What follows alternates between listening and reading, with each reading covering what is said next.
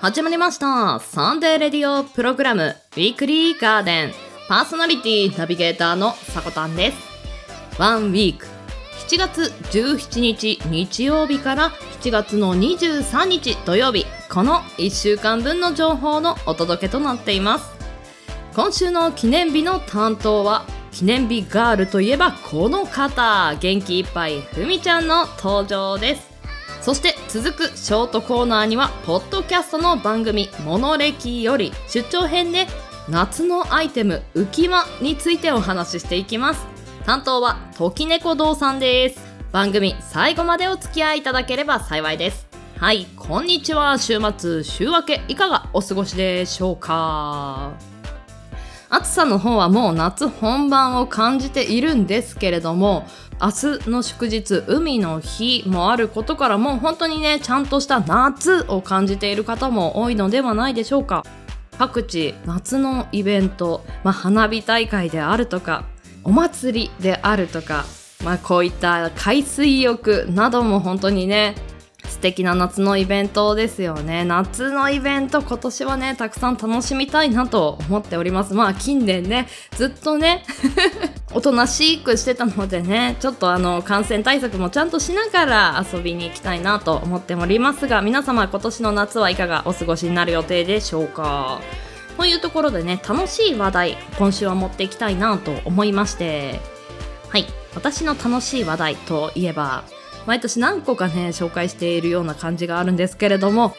先週から始まっておりますスタバの新商品。7月13日より発売されている桃モアフラペチーノ。全国のスターバックス店舗にて発売されています。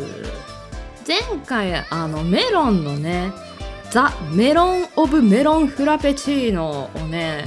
飲まれた方いますでしょうか？私このメロンザ・メロン・オブ・メロン・フラペチーノ名前が ちょっとねおぼろげなんですけれども飲んだんですよね。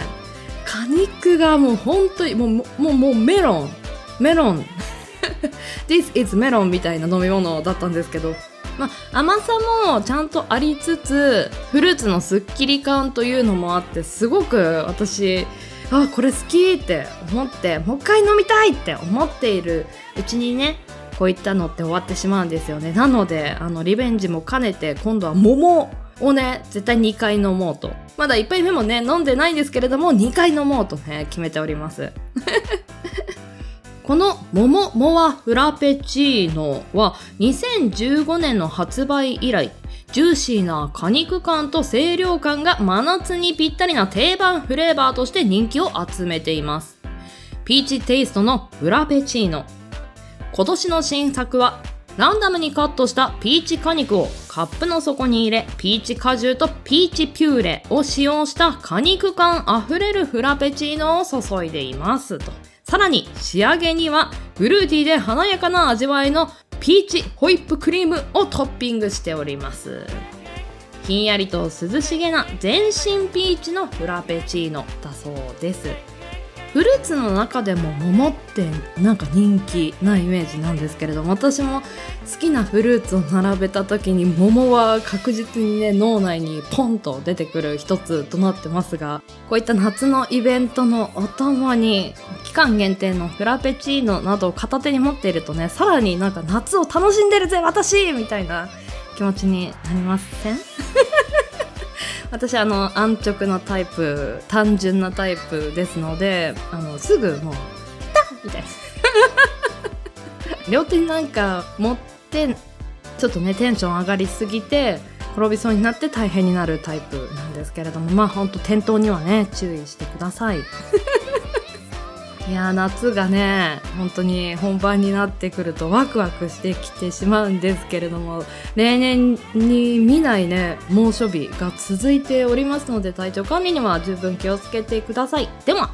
毎週日曜日 AM10 時今週の記念日を中心に週替わりのショートコーナーやゲストやコンテンツイベントなどをレコメンドするコーナー。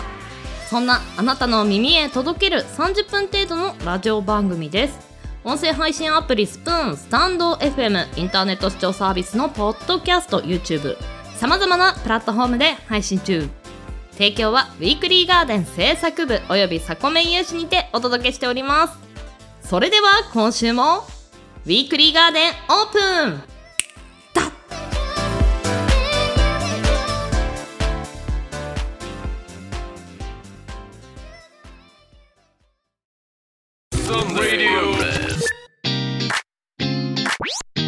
Sunday レディオプログラム Weekly. Garden. エンジョイ Together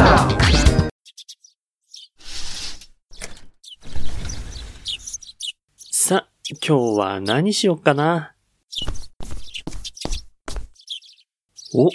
ガーデンアップされてる。なのは、エノスイクラゲの日でございます。どうですかね飲まれたりします？メールをする人も増えることから7月いき10ましょう。豆知識を用意させていたトだきピックましたが。お父さんの日見ていきましょう毎日働いて火曜ってお父さんの日なんだ。うーん、電話してみようかな。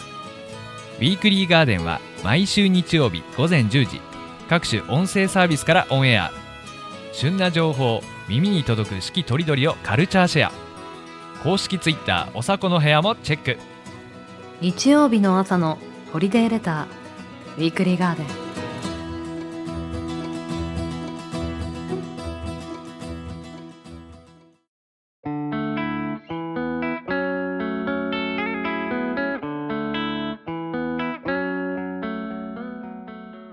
7月17日日曜日から7月23日土曜日。今週の記念日です。こちらは一般社団法人日本記念日協会のホームページに記載されている協会に登録された記念日を紹介していきます。今週全体の項目数は51項目でした。先週のおじいさんから引き継ぎまして担当はふみです。近年稀に見る速さで梅雨が明けましたね。皆さん梅雨対策やってました？私事なんですけれども実は最近中古で一眼レフカメラを買ったんです。カメラって湿度に弱いんですよね。ケースに入れて乾燥剤も入れていたんですがなかなかケース内の湿度が下がらなかったので防湿ケースという専用のケースを買ったんですけれど届いた日に梅雨明けのお知らせを聞いてショック半分。カメラにカビが生えなくてよかったなぁと逃げ切れた安堵の気持ち半分でした。梅雨が明けたということで私が住んでいる愛知県は日中30度超えは当たり前の日々です。今まで同様感染対策に加え暑さ対策に脱水症状対策に紫外線対策。開放的な気分になる季節の一方いろんなことから身を守っていかないといけないのでお出かけ前には忘れ物チェックしてくださいね。では改めまして今週の記念日を見ていきましょう。まずは本日7月17日日曜日の記念日です。協会が制定した記念日は5項目ありました。ここから理学療法の日ご紹介していきます。1966年7月17日に有資格理学療法士110名により日本理学療法士協会が制定されたことから同協会が制定。理学療法とは病気怪我高齢障害などによって運動機能が低下した状態にある人々に対し運動機能の維持改善を目的に運動温熱電気水光線などの物理的手段を用いて行われる治療法のこと。数年前にですね自宅の階段を踏み外して捻挫をした際にお世話になったことがあります。この理学療法、えー理学療法を受ける他にも自宅でできるトレーニングなんかも教えてもらいましたね。毎日やれって言われていたのが床にフェイスタオルくらいの長さの布を置きその布を足の指だけで手繰り寄せるという運動一見簡単そうなんですけれども実際にやってみると結構きつかったです自分の足の状態が気になった方詳しくはタオルギャザーで検索してチャレンジしてみてください続いて7月18日月曜日の記念日です。教会が制定した記念日は全部で6項目ありました。そこから奏でる力の日ご紹介していきます。楽器や音楽用品の販売、音楽スタジオの運営など様々な音楽関連事業を手掛ける株式会社池部楽器店が制定。2020年の世界的な新型コロナウイルスの感染拡大に伴い、自宅で過ごすことを余儀なくされた多くの人たちに、音楽の力で少しでもポジティブに過ごしてほしいとの思いから、同社が立ち上げた奏でる力プロジェクト。そこには音楽を奏でる力で笑顔でつながり合い、人々の心の健康を守りたいとの願いが込められている。日付は同社の創業記念日である1975年7月18日からこの日となりました。コロナ禍で音声配信に関心を持ち、今こうして皆さんの前でお話をさせていただいているんですが、コンパクトギターも買っていたんです。中学生の時から今でも大好きなバンド、バンプオブチキンに憧れて、母の知人からギターをお借りしたことがあったんですが、うまくコードが抑えられずに即挫折。コロナでおうち時間が増えたので、リベンジのために買いました。購入から2年ほど経ちました。やっぱりコードが抑えられないんです。一本の指でギターの弦を複数押さえるバレーコードというものがあるんですが、いつまで経ってもベイベイベイベイと変な音立ててます。もう買ってしまったので、心を折らずにうまく自分の機嫌を取りながら引き続き練習していこうかなと思っております。続きまして、7月19日火曜日の記念日。教会が制定した記念日は12項目ありました。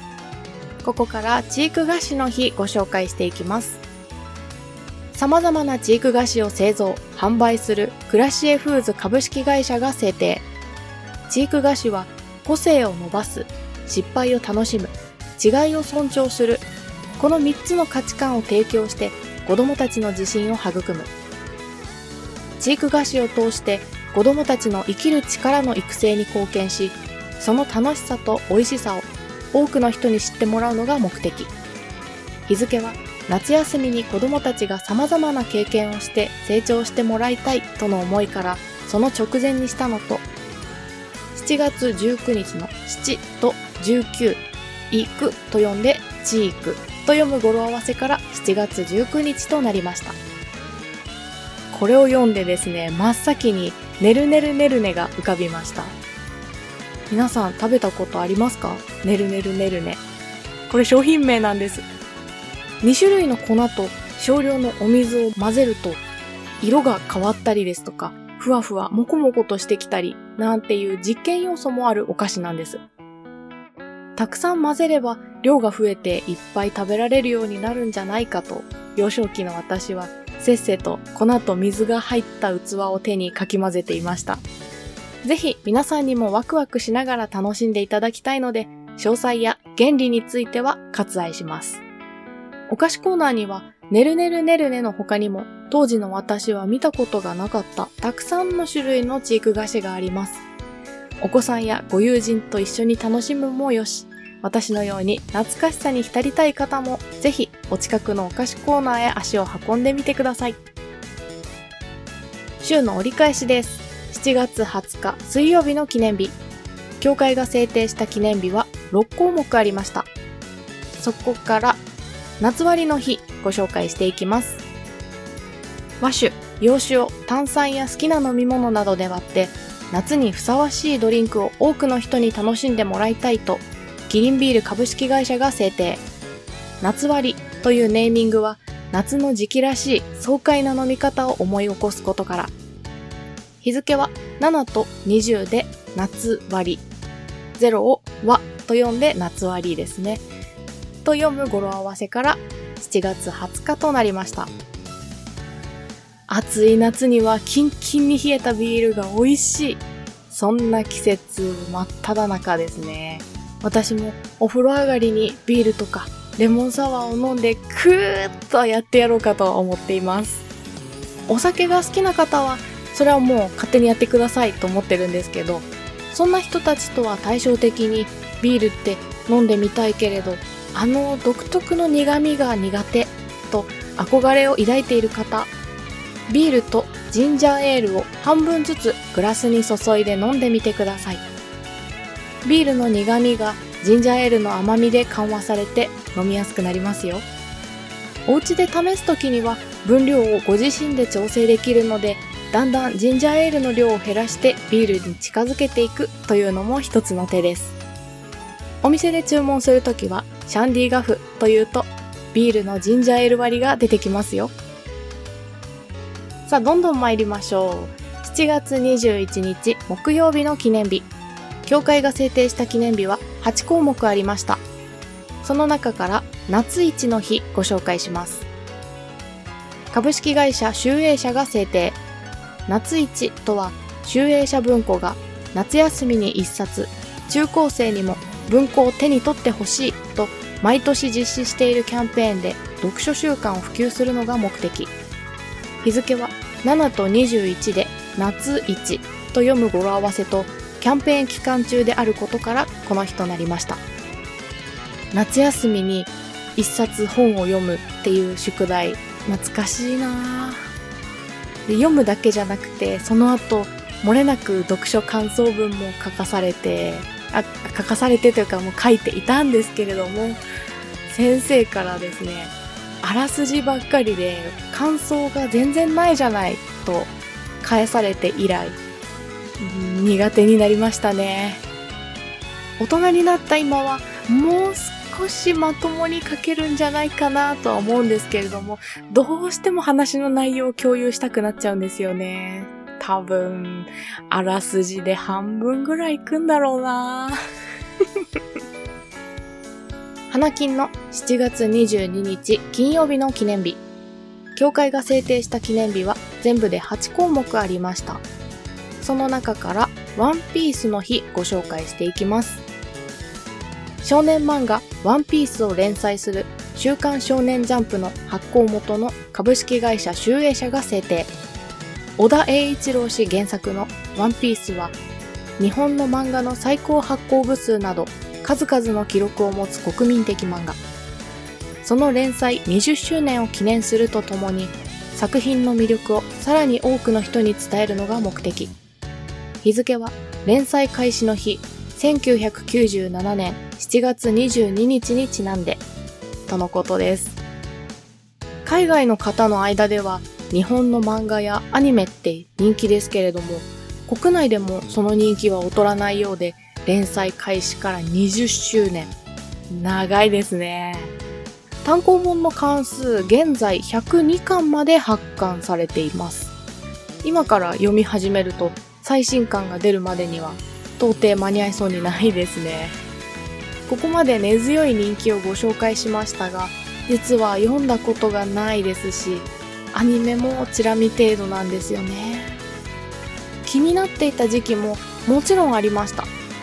ただ102巻という数には追いつけないと確信して諦めてしまいましたね。週の最後です。7月23日土曜日の記念日。協会が制定した記念日は6項目ありました。ここから踏月文の日ご紹介します。毎月23日はふみの語呂合わせから文の日で7月の旧称が文月であることからもっと手紙に関心を持ってもらおうと日本郵政グループが制定。文月に私文が文の日をご紹介です。今の時代手書きの文字を誰かに送るっていうこと本当に減りましたよね。何か書類に記入をする時とか事務的な作業ばかりになっているなぁと思う今日この頃。皆さんは最近誰かにお手紙って書きました？プライベートの話になってしまうんですけれど今年からメルカリを使って頻繁に一般の方と商品のやり取りをすることが出てきたんです人によっては商品と一緒に手書きのお手紙を添えてくださるんですよねまたご縁がありましたらよろしくお願いいたします。といった感じで一筆書いてくださってるんです。自宅で誰とも顔を合わせず、ネットを通したやりとりでも、向こう側にはきちんと人がいるんだなぁと強く実感できますね。便箋と封筒なんていうしっかりしたレターセットではなくても、付箋やメモ用紙なんかでもいいので、身近な人にいつものお礼を届けてみるのもいかがでしょうか。では、協会が制定した今週7月23日土曜日までの記念日をご紹介いたしました。来週の今週の記念日の担当はワンラビさんです。ここまでの担当はふみでした。ではまたお会いしましょう。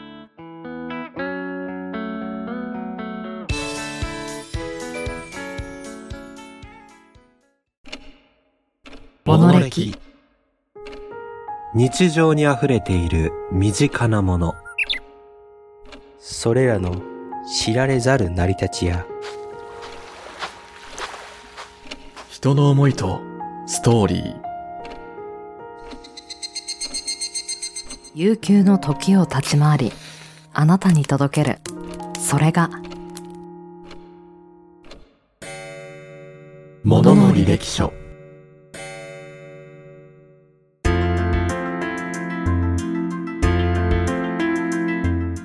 ウィークリーガーデンをお聞きの皆さん、こんにちは。時猫です。本日は、ポッドキャスト番組、モノレキ、ものの履歴書から、ミニコーナーとして、このお時間を担当させていただきます。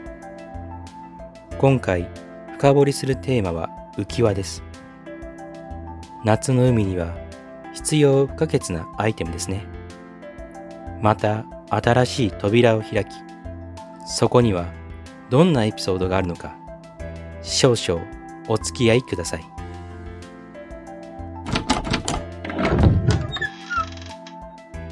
浮き輪などの空気入りビニール玩具は、1951年に日本での試作生産が始まり、1953年には空気入りビニール玩具が初めてデパートで販売され、注目を集めています。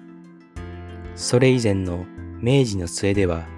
コルク製の浮き輪で海水浴を楽しんでいたようです。大正14年頃には、海水浴で浮き輪を持っている資料が残されており、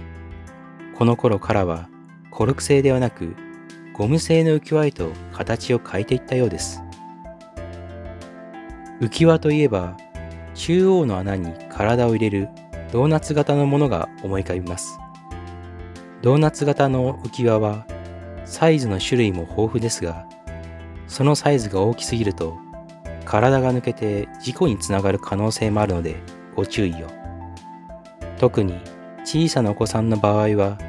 注意が必要です。浮き輪での泳ぎやすさを考えるならば、おすすめは U 字型のタイプ。ビート板のような形状で上半身をしっかりと支え、足を自由に動かせるので、バタ足やシュノーケリングの練習にもおすすめです。リラックスをしたり、体を焼きたいならば、マットタイプの浮き輪もおすすめです。また、小さなお子さんには、アームリングや足入れタイプのものもあり、浮き輪というものは、子供から大人まで、目的やニーズに合わせて様々なバリエーションを持ったアイテムのようですね。浮き輪は幼い子供や泳げない人の遊泳の補助や釣りなどのアウトドア及び水難事故の救助などにも用いられます。そんな浮き輪とセットで覚えておきたい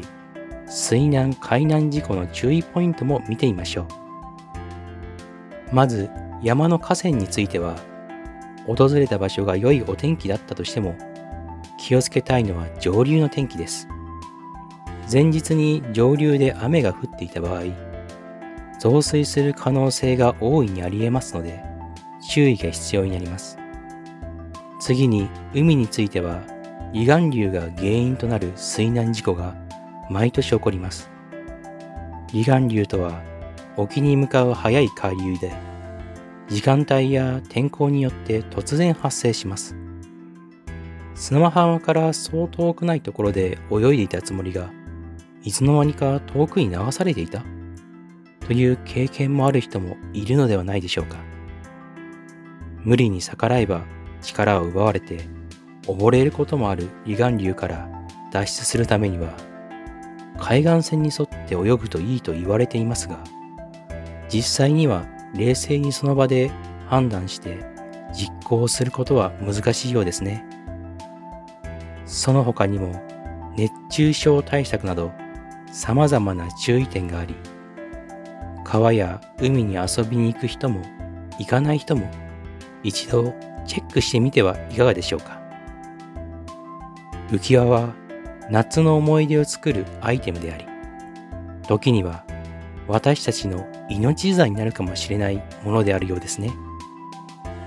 皆様夏の楽しさに浮かれてもそれに溺れないようにしましょう。いかがでしたでしょうか？本日のこの時間の担当はモノレキパーソナリティの時猫でした。ポッドキャストモノレキチャンネルにてお待ちしています。皆様、良き一週間を。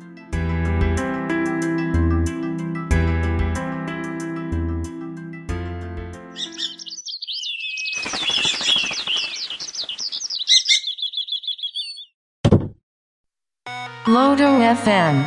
Second Anniversary 両たこ焼き大ヤン吉チューです。ナッチ。マジ。桜島シオンロストマン。Lodo FM Radio Relay Fest 2022 Presented by 個性豊かな配信者たちを集めてお届けするロード FM 主催ラジオリレーフェス。期間は開局2周年を迎える7月13日を含めた7月11日月曜日から7月17日日曜日までの1週間。真夏の暑い日を熱いラジオ配信で一緒に楽しみませんか？詳細は Twitter にて随時発信していきます。Twitter アカウントアットマーク LODOFM アットマークロード FM をチェック。Don't miss it.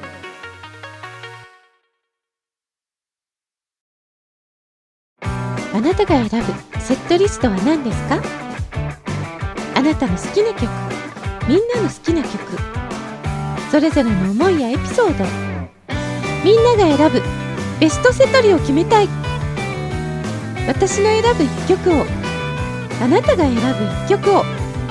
あの人の歌で聴きたいあの人の演奏で聴きたいそんな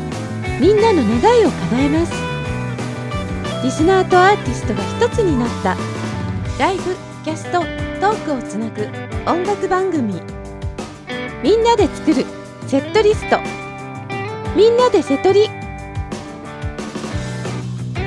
一緒に作っていきませんか？私たちが作ってます。みんな一周するんだよねパーソナリティが。でそれで12月この1ヶ月、まあ、パーソナリティとしてももう少しクロストークの相手も意識した方がね会議によってまとめ方とまた考え。つける言葉じゃないけど、なんかそういうのをちょっと取り入れて変えるような、まあ、そういう台本作りの資料というか、えーまあ、それを出してもらうことで。その前の放送とかなんかこう聞いててなんか名言のリストアップ話の振り出しでいたのでその大きくより良かったで。すウィークリーガーデンウィークリーガーデンウィークリーガーデンウィークリーガーデンは毎週日曜日 AM10 時各種音声サービスにて発信しています。あなたの1週間が素敵な1週間になりますように。また次の日曜日にお会いしましょう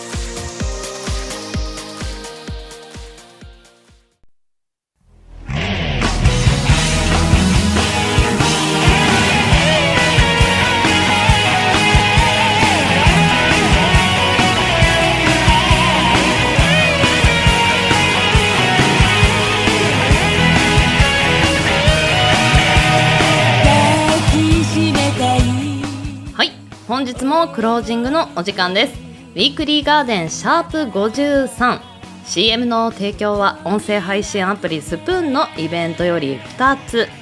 みんなで瀬取りそしてロド FM さんのラジオリレーの CM2 本流させていただきました。このラジオリレーは本日まで7月17日日曜日まで開催となっておりますのでぜひね今日お時間ある方は遊びに行ってみてください。ウィークリーガーデンのメンバーではオジーさんもね出演されています。本日ですのでねぜひチェックしてみてください。詳しくは番組公式 Twitter アカウント名おさこの部屋にて発信していますので要チェック。さらに番組ではお便りを募集しています。Twitter アットマーク 4KTORIDORI 4KTORIDORI の固定ツイートに投稿フォームが設置されていますのでそちらの方からお待ちしております。いやロード FM さん主催のねラジオリレー私もちょこちょこね時間が合う時にね遊びに行っているんですけれどもやっぱりこういったね趣味でラジオをされている方が楽しんでいる様子というのはあ私もなんか楽しいなって。聞いてるだけでねちょっと楽しくなってしまいます。まあ、ラジオねちょっとしたいなっていう方もこういったイベントを見てみるとちょっと重い腰が上がるかもしれないですね。はい。では先週ウィークリーガーデンシャープ52にいただいたメッセージ紹介させていただきます。まずはゴーさんよりカロムの盤上で丸いコマを指で弾くので指が痛くなったりします。旧観覧車のそばにはワンワン王国もあります。キアハッタキャンタもろもろの京都言葉がなまっていますというね滋賀県のトリビアを先週あなたの知らない都道府県のコーナーの中でねお話しさせていただいたんですけれどもそちらに対するねコメントでしたね。こういった現地の情報を知っている方がねコメントをしてくださるのってすごい貴重だなと思うんですよね。ありがとうございます。勉強になりました。指で弾くから指痛くなるんだみたいな。ちょっと指パッチンとね痛み似てるかもしれないですね。私もあの指パッチンやりすぎるとね指痛くなるのでもしかしてカロームの方では強いかもしれないですね。ありがとうございます。そしてほなみみーさんからもね同じコーナーにねメッセージいただいてます。ありがとうございます。方言のイントネーションはわからないですよね。ちょっと中国語講座を聞いているみたいな気持ちで面白かったです。とね。私もこのコメントをいただいてから聞き直してみたんですけれどもあありえるみたいな。ちょっと中国語っぽいなーってね思いながらあの聞き返しておりました。気になった方はね先週のウィークリーガーデンシャープ52のあなたの知らない都道府県滋賀県のトリビアをね視聴していただけたらと思います。そしてみーさんのコメントまだまだ続くんですけれども都道府県シリーズ九州はまだでしょうか？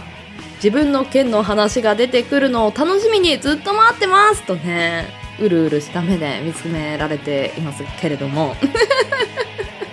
この先週発信したあなたの知らない都道府県はウィークリーガーデンの前にやっていたピオラジという番組から引き継いだコーナーになるんですがまだね47都道府県達成してないですね。でもあの都道府県全国制覇を目指してね私も社会歴に走っていこうかなと思います。お待ちくださいとしか言えないんですけれども順番にお届けさせていただきたいなと思います。お付き合いください。ありがとうございます。先週ねたくさんのコメントいただきました。お名前だけ、えーと、桜庭さんそしてヤーマンさん山田正樹さんあちゃぼさんありがとうございました。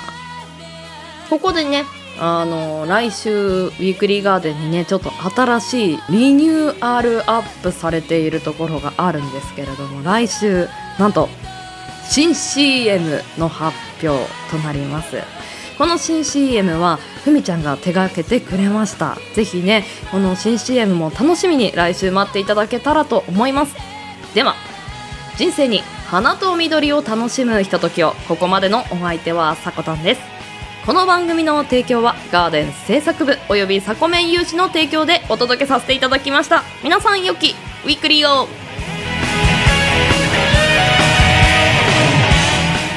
いってらっしゃい。行ってきます。いつも聞きに来てくれてどうもありがとう。今日も君はサコメン。だ。これから夏本番楽しんでまいりましょう。それではまた来週。いってらっしゃい。